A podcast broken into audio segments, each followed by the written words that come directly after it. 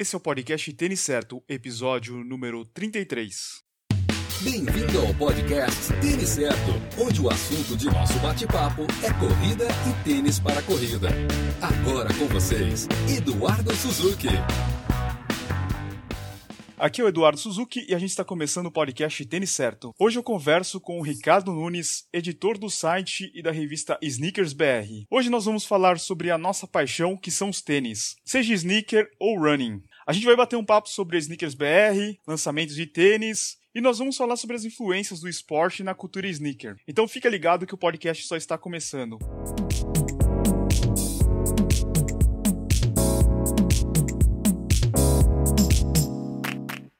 Oi, Ricardo, tudo bem? E aí, Eduardo, beleza? E você? Tudo bom. Ricardo, primeiro gostaria de agradecer a tua participação. Apesar do sneaker ter uma diferença com o running, eu acho que o, o nosso mundo do, do tênis tem muitas similaridades, né? Isso que eu gostaria de conversar aí contigo. Legal, eu que agradeço o convite. E, Ricardo, quanto tempo que, que você já tem o site? Cara, o site nasceu como meu blog pessoal. Como um blog pessoal, ele nasceu 10 anos atrás, em dezembro de 2005. Legal, então já tem um tempinho, né? Já tem um bom tempo. E como é que surgiu essa ideia de criar o blog? Como é que partiu essa ideia? Porque a tua formação não é de, de designer ou relacionada ao, a esse mercado, né? Não, não é. é. Eu sou dentista de formação, uma profissão que não tem nada a ver com esse universo, mas eu sempre gostei de tênis. Sempre foi minha paixão. Assim. E aí chegou um momento que eu descobri que lá fora existia uma cultura relacionada aos tênis. Então, existia um circuito de sites e de revista e, e de pessoas que trocavam informação sobre os tênis, enquanto aqui no Brasil a gente ainda estava muito naquele estágio de chamar o tênis pelo nome da marca e tal.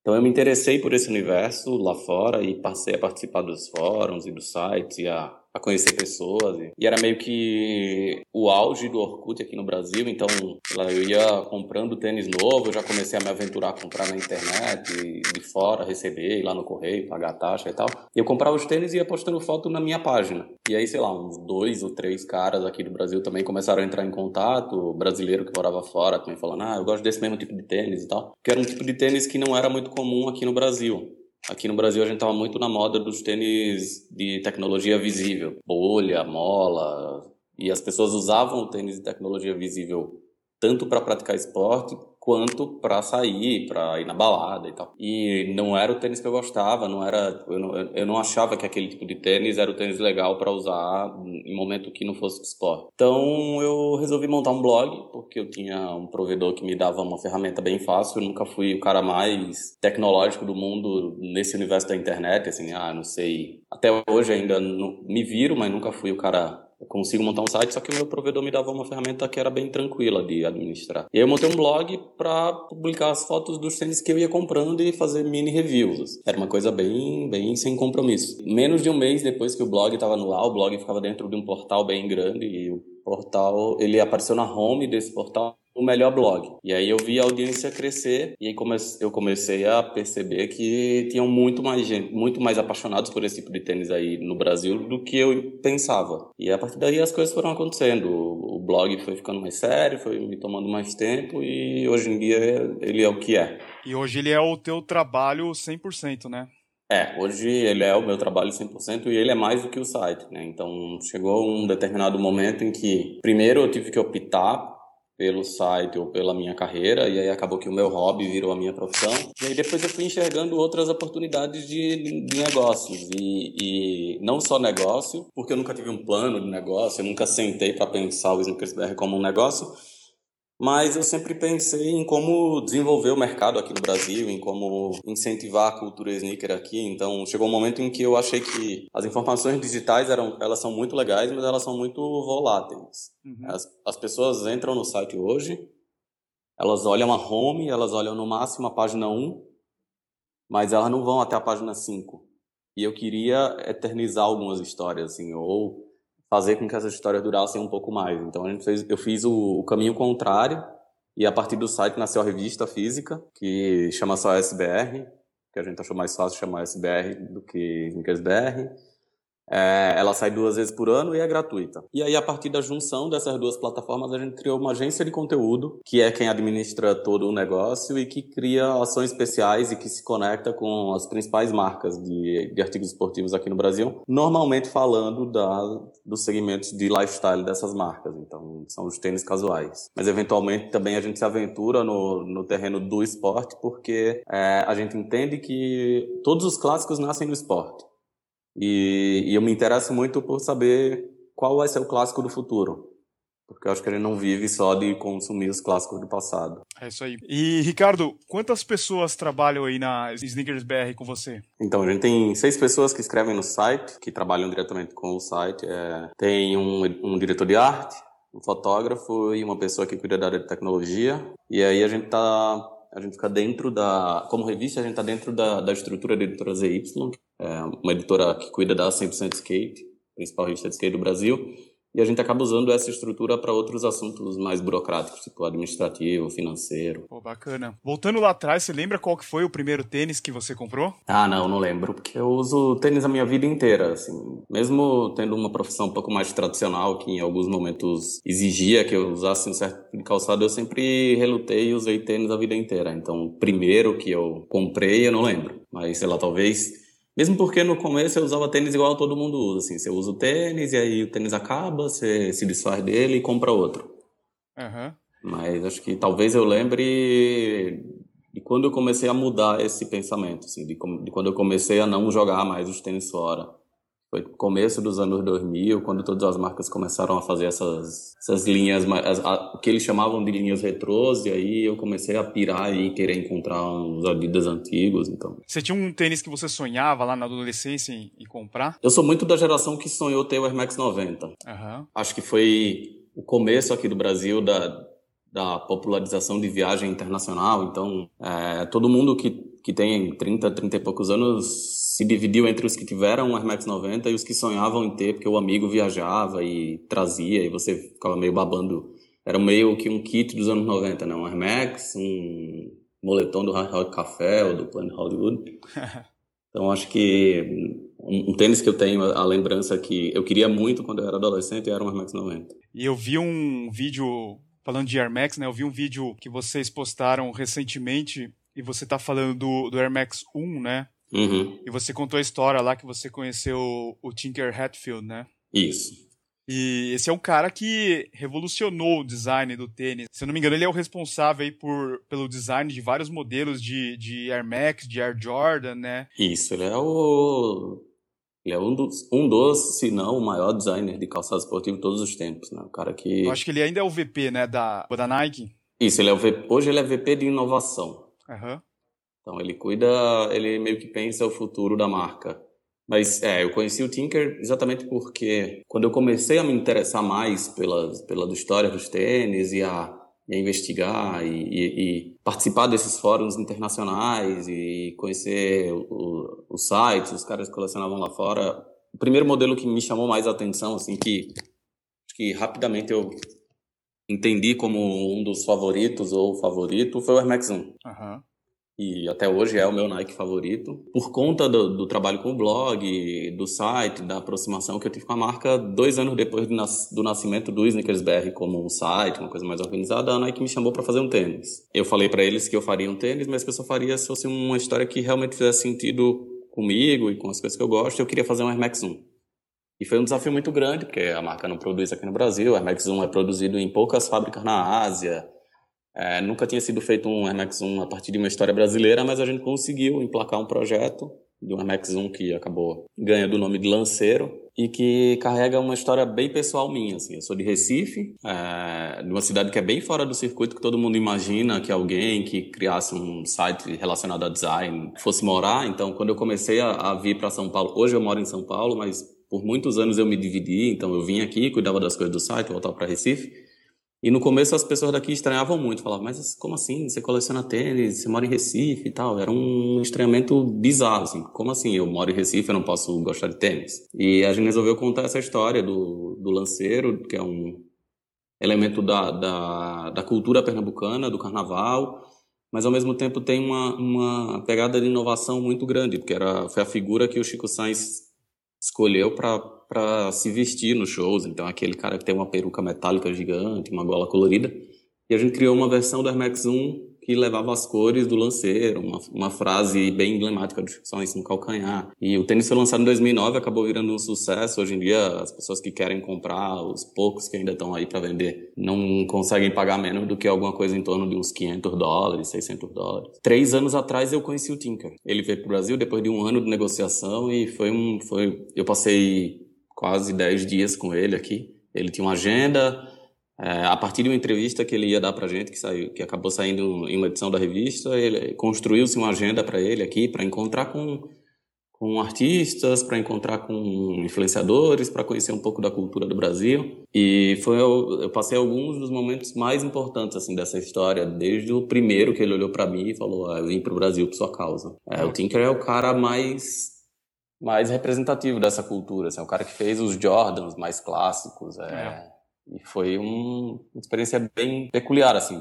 Tá sentado do lado dele, ele me contando de quando ele desenhou um Jordan, porque ele foi esquiar na neve com o Michael Jordan. Oh, que bacana. Legal. Continuando a falar de design, vamos falar de algumas tendências aí do mercado, principalmente para esse ano, né?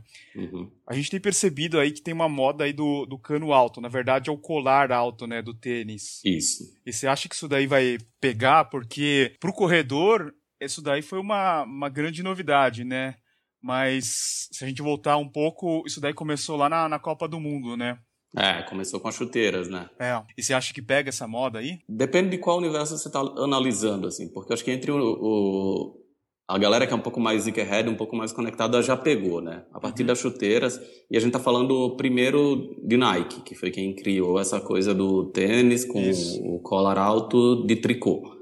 É, nasceu nas chuteiras, mas logo eles transpuseram para modelos casuais. Então tem o Free Mercurial e tem a Magista, uhum. o Footscape Magista, que são dois tênis casuais super inovadores que nasceram a partir de chuteiras. Depois eles transpuseram essa história para o basquete, aí tem o Kobe, com um cano muito alto, menos ajustado, mas também um cano muito alto em tênis de tricô. E esse ano na, foi para corrida, né? Que eu acho que era o, o, universo que tinha maior resistência, porque é difícil você imaginar alguém correndo com um tênis e cano alto, né? É. é as pessoas que eu conheço que correm, que usaram o Lunar Epic, até agora falaram muito bem, mas é, eu acho que a gente ainda vai ver muito isso. Ontem mesmo a gente deu no site que tem um, uma versão do, do Zoom Spiridon, que é um tênis da Nike de 97, que muita gente conhece aqui no Brasil.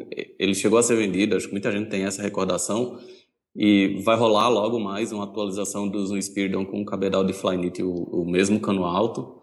Só que eu acho que vai começar a saturar essa história, essa, essa técnica de construção entre essa galera um pouco mais sneakerhead. Então talvez isso desça um pouco mais para massa. Mas eu não sei se, se, se, eles conseguem massificar, eu nem sei se é essa a intenção, massificar, mas eu acho que a gente ainda vai ver é, essa história do cano alto com o collar ajustável por um bom tempo.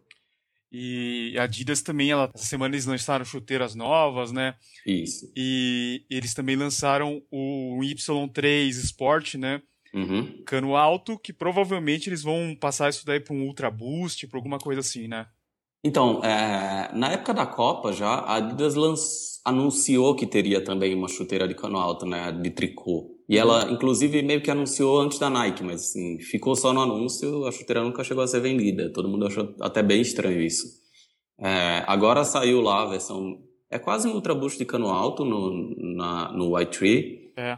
É possível que, que eles façam isso com o Ultra Boost, mas eu particularmente ainda não vi. Acho que a coisa, o que eu vi que vem aí do Ultra Boost é o Ultra Boost Uncaged, né? O, o que não tem uhum. aquela proteção lateral, que, que foi uma coisa que é engraçado. Começou na, no consumidor e foi para a marca, porque as pessoas começaram a comprar Ultra Boost e a cortar aquelas tiras plásticas e e a marca agora vai já lançou algumas edições, mas no segundo semestre vai lançar oficialmente o Ultra Boost Uncaged. É. E outra coisa aí é o cabedal de NIT. Isso daí parece que pegou de vez, né? É, isso aí definitivamente. Todas as marcas têm, né? É. Até você pega a Skechers, uma marca que começou agora na, na, na corrida pra gente aqui no Brasil, uhum. ela tá passando tudo pra, pra NIT, né, agora também. Mas você viu que estão rolando alguns processos da Nike contra a Skechers nos Estados Unidos. Né? É que a Skechers, a Skechers ela usa a tecnologia e os nomes idêntico às outras marcas, aí é complicado, né? O processo é bem sério, né? E a, Nike já ganhou. A Nike e a Adidas se juntaram, na verdade, para processar a Skechers, acho que para ter um pouco mais de força lá fora. Então, saíram várias matérias sobre isso. É. E não é só um processo assim, eles alegam várias infrações de, de patentes. Eu também assisti um vídeo de vocês do, do Nike Air Force One Ultra uhum. Flyknit, né? Uhum. O Air Force One ainda continua sendo um dos modelos mais vendidos no mercado? Com certeza, com certeza. É o modelo mais vendido da história da Nike e ganhou uma força muito grande aqui no Brasil nos últimos anos, porque ele começou a aparecer no pé dos jogadores de futebol, né? É. Então o Neymar começou a usar muito, a molecada aderiu completamente. E aí rolou essa, eu não diria mais que é uma tendência, porque já é uma realidade, mas todas as marcas estão tentando pensar o que é o futuro, né? O que atualizar os clássicos, é o que a gente já falou no começo, ninguém vive só do passado.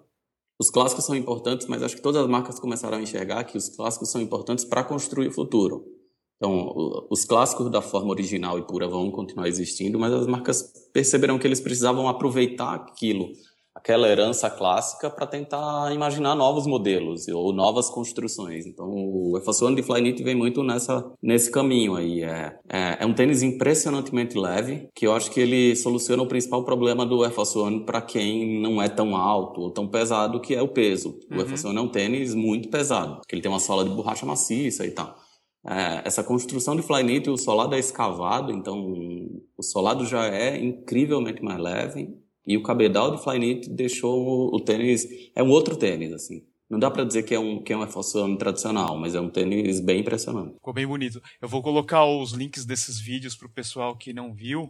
Legal. Para dar uma olhada. E falando de, de mercado ainda, a gente vê no running que os japoneses aí dominam ASICS, Mizuno.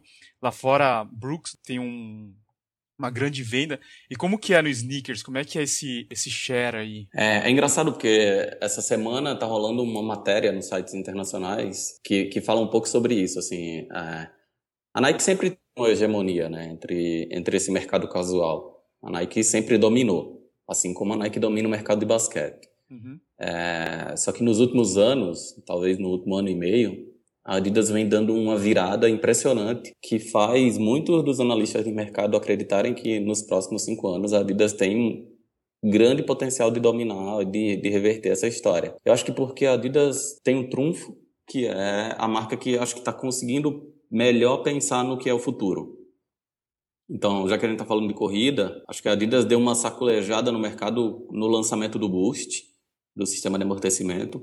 Só que acho que no começo o Boost não foi tão bem empregado assim, mesmo no tênis de corrida. E aí veio o Ultra Boost. E aí quando veio o Ultra Boost, acho que a história aconteceu de verdade. Coincidiu de, de ser meio que a época em que a Adidas tinha acabado de assinar com o Kanye West. Ele tinha acabado de brigar com a Nike, foi pra Adidas e ele apareceu de Ultra Boost no pé. E o Ultra Boost virou um fenômeno não só da dos tênis de corrida, mas como dos tênis casuais, né? A molecada do mundo inteiro comprou Ultra Boost ensandecidamente, principalmente algumas cores, tipo preto, todo branco, é, o, o cinza, o refletivo. E a Adidas conseguiu transpor uma tecnologia que, é, que foi criada para corrida para o dia a dia e eles lançaram o NMD, que é um tênis do explorador urbano, que tem toda uma pegada de tênis de running, mas é para o dia a dia, é um tênis de lifestyle, é e é um fenômeno, assim, é, é talvez o lançamento mais bem sucedido da história da Adidas. Então, é, no nosso mercado, é, no, nesse segmento de sneaker, é engraçado porque a, a, disputa maior entre Nike e Adidas pelo domínio, mas todas as outras marcas conseguem fazer lançamentos que geram algum tipo de barulho. Inclusive a Brooks, que é uma marca essencialmente de corrida, mas que está relançando alguns clássicos, fazendo collab lá fora. E aí você vê ASICS com a linha ASICS Tiger. Toda hora lança collab, toda hora sold out, fila na loja. Eles usam muito as plataformas do Geolite 3, do Geolite 5, é, do Georespector e, e do Geosaga, ou seja, desses modelos mais bem anos 90 mesmo. É, a Puma também tem uma, alguns lançamentos que causam muita energia, principalmente com collabs com Bape, com Stamped, com Running Fire, com marcas que estão acostumadas a fazer colaborações. Então, assim, a gente tem uma, uma luta e uma hegemonia de Nike Adidas, mas acho que todas as marcas acabam dando uma mini mordida no mercado. Interessante. Você está ouvindo o podcast Tênis Certo.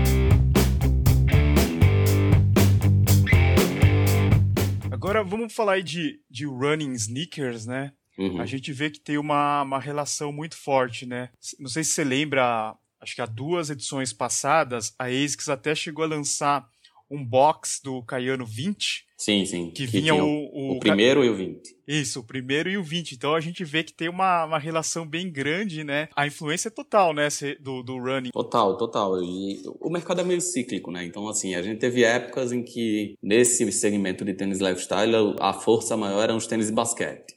Uhum. E aí você via Adidas Superstar, Nike Dunk, Nike Air Force One, os Jordans. Daí, daqui a pouco, virou para uma tendência um pouco mais skate. Isso. E aí você via Dunk SB, você viu Vans muito forte, os modelos vulcanizados e tal. Na Europa, esse mercado sempre foi dominado pelos tênis de corrida. Uhum. Na Europa, os, os retro running sempre foram a força maior. Nos Estados Unidos, onde o basquete é o esporte mais popular, né? Por razões óbvias, os tênis de basquete sempre dominaram.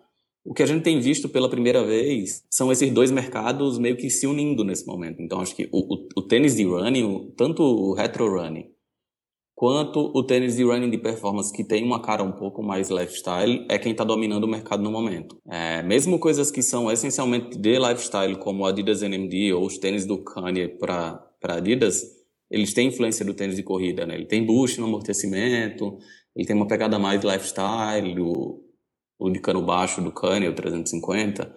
Então, é, é, é, super o momento do tênis de running nesse, nesse segmento do mais sneakerhead, com certeza. E você que está nesses dois mundos, né, diretamente presente, se você pegar um calçado aí, sneakers, uhum. com um running, ele tem uma diferença tecnológica ou não? Vamos pegar, por exemplo, o Ultra Boost. O Ultra Boost que é vendido numa loja aí pro casual e uma loja esportiva, ele tem uma ah, diferença? Ah, não, é o mesmo. O mesmo, mesmo tênis. Então o cara pode pegar e correr com um tênis desse daí? Sim. Até porque o Ultra Boost, é, ele continua sendo um tênis de performance da Adidas. O que a Adidas fez foi é, lançar algumas colaborações.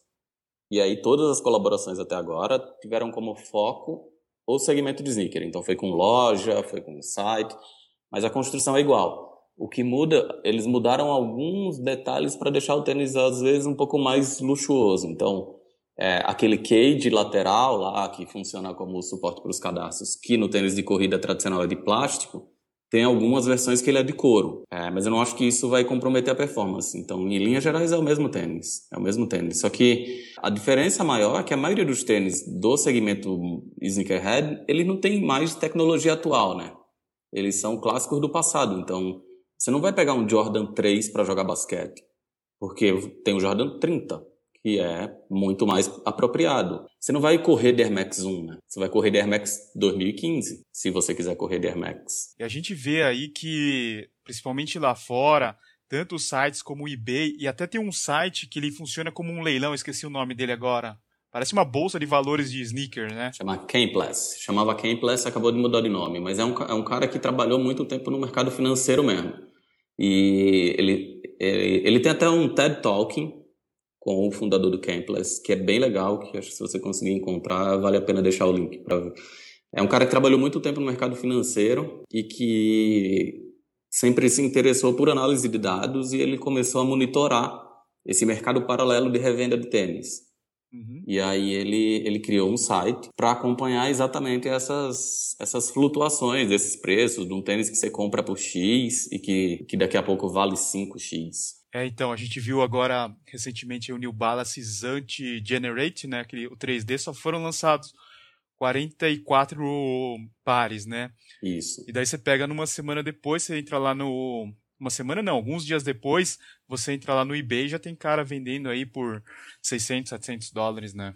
É, não, é, tem coisas, valores bem impressionantes, né? Aqui mesmo no Brasil, é, o Easy Boost 750, por exemplo, um dos tênis do Kanye West, a, a cor preta dele foi vendida na loja por R$ 1.300 e hoje você consegue vender R$ 4.500, R$ reais fácil. Caramba.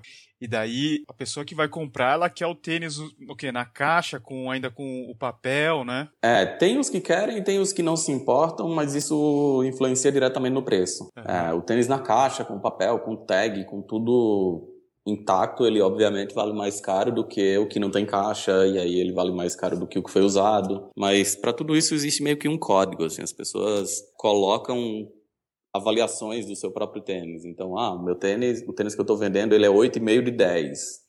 10 seria o tênis na caixa, intacto, nunca usado e nem provado, assim, sabe? Uhum. Tem cara que quer até o tênis com o cadarço do jeito que veio da fábrica. Caramba. A gente que, que corre, a gente quer pegar o tênis, chegou da, da loja, a gente já quer calçar e correr, né? Uhum. E eu sei que vocês têm. Existem vários colecionadores.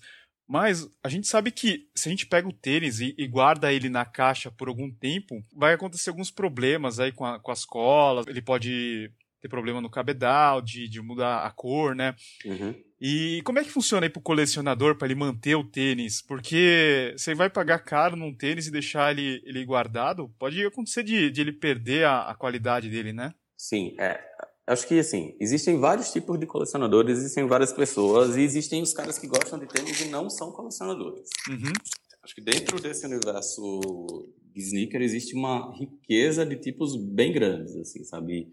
E se no começo o Sneakers BR nasceu como um blog de um, de um cara que era colecionador, que ainda é colecionador, hoje em dia não é mais o nosso, o nosso alvo. Assim, a gente não quer só falar com o cara que é colecionador. O que a gente quer é, é fazer cada vez mais o mercado brasileiro entender os diferentes tipos de tênis uhum e é, as diferentes situações em que eles podem ser usados. Exatamente para a gente sair um pouco daquela época em que todo mundo comprava o tênis mais caro, não porque era o melhor, mas só porque ele era o mais caro. É, então existe o cara que é colecionador e que não usa. Existe o cara que é colecionador e usa todos os tênis que tem. Existe o cara que não se considera colecionador, ele compra, ele gosta, ele compra porque ele gosta de usar o tênis e, e ele não tem todos esses cuidados. Mas assim, para mim particularmente, que, que comecei essa história do Sneakers BR, a principal graça do tênis é usar. Eu não fico com nenhum tênis, eu não compro nenhum, eu não compro tênis diferente do meu tamanho, eu não fico com nenhum tênis que eu não gosto, eu não fico com eu não gosto de um tênis que me machuca, por exemplo, porque para mim a graça do tênis é usar. Então, até hoje, o melhor momento para mim é quando eu recebo um tênis novo, quando eu compro um tênis novo e logo em seguida é o, é o, momento em que eu coloco o tênis no pé e uso. É lógico que assim, as pessoas que se importam mais com o tênis, elas usam com cuidado. Então, eu não vou usar um tênis todo branco se eu sei que eu vou para uma balada e que podem derrubar bebida no meu tênis. Uhum. Então, eu, eu, eu, tenho esse tipo de preocupação e, e, muitos dos caras que eu conheço, dos caras que gostam de tênis, eu sei que se importam tanto quanto eu. Mas o universo que também gosta muito do tênis é o universo do skate, por exemplo. Que se o cara usar o mesmo tênis, o tênis dura um mês, né? É. Mas se você falar com os caras do skate, eles, eles lembram exatamente as cores, os modelos, o nome, o, o tênis do skatista tal, que saiu em tal ano, que ele teve, não sei o quê. Acho que o pessoal da corrida, pelo menos os que eu já falei hoje em dia, também tem um, esse tipo de relacionamento, assim, um, uma relação um pouco mais sentimental com o tênis, de lembrar, ah, eu corri tal prova com tal tênis. Uhum. Ou eu fiz um treino com tal tênis e o tal tênis me deu bolha. É. Mas nem por isso deixa de usar o tênis. Usa o tênis porque ele sabe que tênis é para usar. É, mas sim, do mesmo jeito que tem, sei lá, tem os caras que colecionam um boneco e nunca tiram o boneco do, da caixa. Tem os caras que colecionam carro para ter na garagem. Do mesmo jeito tem os caras que colecionam tênis e que eles não usam mas é uma minoria. Tá. Esse mercado de, de sneakers aqui no Brasil, você percebe que está crescendo bastante, né? Bastante. Às vezes a pessoa, ela compra, ela não sabe que existe uma cultura por trás, mas ela acha lá bonito, ela viu o tênis, achou bonito, ela compra para usar no dia a dia, né? É, é isso. Acho que a, a maioria das pessoas se encaixam nesse, nesse perfil aí, né? Só que a gente tem feito um trabalho, principalmente com a revista, de tentar fazer a revista chegar nos lugares em que a gente possa atingir essas pessoas. Então, assim, existe um circuito de lojas hoje em dia que é um circuito que vende para o cara que já é iniciado no universo. Ok, a gente tá ali, o cara já conhece a gente, beleza. Mas a gente quer estar tá na loja que vai vender e não é iniciado. Para o cara que está passando, olhou a vitrine, gostou do tênis, entrou e comprou. E aí, quando ele vai embora, ele leva uma revista nossa, por exemplo, e aí ele começa a ler histórias que não são necessariamente ligadas a produtos, mas a gente se interessa muito mais pelas pessoas, pelas pessoas por trás dos produtos, pelas pessoas que colecionam, ou que gostam, ou que consomem e tal. E aí a pessoa começa a, a, descobrir um universo inteiramente novo. Então a cabeça dele meio que explode. Ele fala, puta, eu não sabia que tênis tinha nome. É. Porque aqui no Brasil a gente tá muito acostumado a chegar na loja e falar, ah, me vê aí esse Nike, me vê esse Puma. É, e aí daqui a pouco, acho que o primeiro, a primeira onda foi educar as pessoas de lojas, educar os vendedores. E aí a gente já está criando uma geração de vendedores que sabe vender melhor, que sabe que os tênis têm nome, que sabe onde eles nasceram, que sabe que eles têm uma história rica por trás. Então acho que isso tudo valoriza e é isso que faz a cultura. Mas a gente não tem pretensão de que todo mundo do Brasil algum dia desse vai virar sneakerhead, não é isso. Pô, legal. E você falou que a revista é grátis e onde que o pessoal pode encontrar ela? É, a gente tem hoje mais de 100 pontos de distribuição espalhados pelo Brasil inteiro. Então, se as pessoas entrarem lá no nosso site, tem uma aba revista que tem a lista de endereços completa e essa lista é atualizada é, a cada edição. É, infelizmente, a gente não consegue dar conta de, da demanda, então assim, a gente tem uma tiragem que, que acaba sendo dividida em, em duas partes, a gente faz a distribuição e muita gente manda e-mail falando, ah, não, não consigo assinar, não consigo comprar e tal. A gente ainda não consegue fazer essa logística, mas quem entrar lá no site consegue ver os pontos de distribuição e a gente tem praticamente ponto de distribuição em todas as capitais do Brasil e em algumas grandes cidades. Então, Ricardo, deixa o endereço do site e as redes sociais para quem quiser seguir vocês. É, nas redes sociais a gente é SneakersBR em tudo quanto é lugar, Facebook, Instagram, Twitter, Snapchat. É, o endereço do site é www.sneakersbr.co. Se entrar pelo .com.br também vai. É, e aí lá é só procurar a aba revista, quem tiver interesse em, em, conhecer a edição impressa. São conteúdos completamente diferentes. Assim, a gente tenta fazer conteúdos diferentes para todos os canais. Então, o que você encontra na revista, você não vai encontrar no site. E pouca coisa que aparece em redes sociais também, porque acho que o que a gente quer é fazer coisas diferentes para quem consome cada um desses canais. Legal. Ricardo, eu gostaria de agradecer a sua participação. Foi muito legal aí o bate-papo. Desejo aí muita sorte aí para a revista e sucesso aí para vocês. E é muito legal aí conversar com alguém que, que curte tênis também. E eu espero que a gente possa conversar aí numa, numa próxima oportunidade. Então, valeu aí, grande abraço. Pô, eu que agradeço o convite, obrigado. É muito legal saber que tem muito mais gente apaixonada por tênis aí pelo Brasil. Não importa se é tênis de basquete, de corrida, de skate, o que importa é a gente entender as histórias e, e, e gostar, e descobrir que tem gente que gosta tanto desse calçado quanto a gente. Pô, obrigado mesmo. Legal, valeu. Valeu. Esse foi o episódio 33 com Ricardo Nunes, editor do site Sneakers BR e da revista SBR. Eu espero que você tenha gostado. É muito interessante como esse nosso mundo da corrida pode se convergir com outros assuntos relacionados. E como a gente falou, o sneakers tem tudo a ver. E você, usa sneakers no seu dia a dia? Deixa aí nos comentários do blog o que você acha dessa linha casual e se você usa eles. Eu gostaria de ouvir a sua opinião. Como nesse bate-papo nós falamos de vários modelos e mencionamos alguns vídeos interessantes, Todos esses links estarão lá no blog. E se essa é a primeira vez que você está escutando o podcast Tênis Certo, saiba que tem mais um montão de episódios para você escutar. E para você fazer isso, você pode acessar o têniscerto.com/podcast ou melhor ainda, assinar o feed lá no iTunes. É só pesquisar pelo Tênis Certo e assinar. Lá no iTunes, se você puder deixar um review, você vai me ajudar pra caramba. Não custa nada e é rapidinho. E se você já está escutando pelo iTunes, não deixe de visitar o blog, que é o têniscerto.com. Lá eu posto avaliações de tênis, vídeos de unboxing e notícias do mercado running. De novo, é têniscerto.com. Siga as redes sociais do Tênis Certo: Facebook, Twitter, Instagram, YouTube e Snapchat. Eu quero dizer que eu estou bolando várias novidades em todas as plataformas. Em breve eu estarei comunicando para você. É isso. Muito obrigado por ter escutado até aqui. Terça-feira que vem tem mais. Uma ótima semana para você. Valeu. Abraço a todos.